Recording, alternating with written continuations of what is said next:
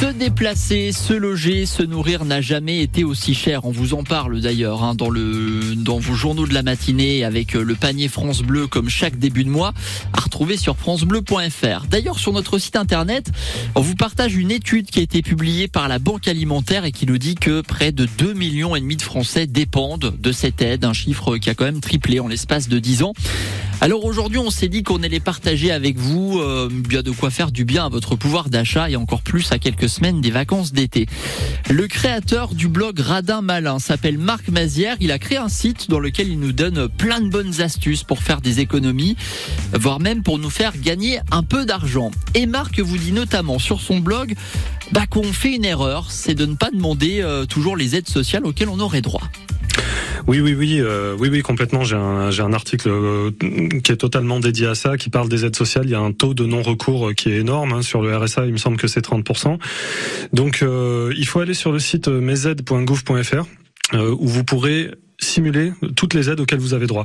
Et en fait, il y a beaucoup de gens qui, qui, qui donc qui n'ont pas recours à des aides auxquelles ils ont droit, mais il y a beaucoup de gens qui savent même pas qu'ils ont droit à telle ou telle aide.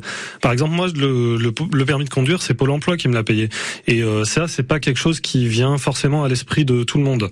Et donc sur ce site-là, vous aurez vraiment toutes les aides avec euh, les aides de la mairie, les aides du Crous, les aides de la CAF, les aides de votre fonds de retraite ou j'en sais rien. Il y a, il y a énormément d'aides auxquelles on pense pas du tout. En fait, il n'y a pas que la CAF et Pôle Emploi, il y en a plein d'autres. Et pour vous qui pensez peut-être euh, à passer votre permis prochainement, on sait que ça coûte aussi une somme.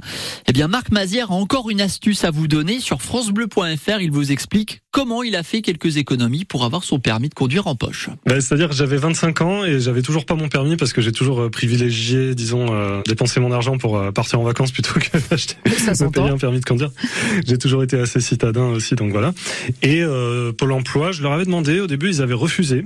Et puis c'est là que j'ai insisté, j'ai écrit une lettre sur deux pages en expliquant ma situation et en disant que j'étais euh, trop loin, trop loin de la ville, tributaire du bus et j'arrivais pas à, trouver, enfin ça m'entravait dans ma recherche d'emploi.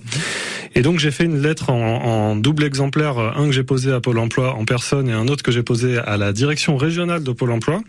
Et euh, ma conseillère Pôle Emploi, qui était visiblement un tout petit peu agacée, m'a dit bon, ok, on va vous la donner votre aide, mais euh, par contre il va falloir avoir le permis dans l'année. Euh, vous avez un an pour l'avoir, sinon euh, l'aide se débloque pas. Et j'ai eu du premier coup, le code est à conduite.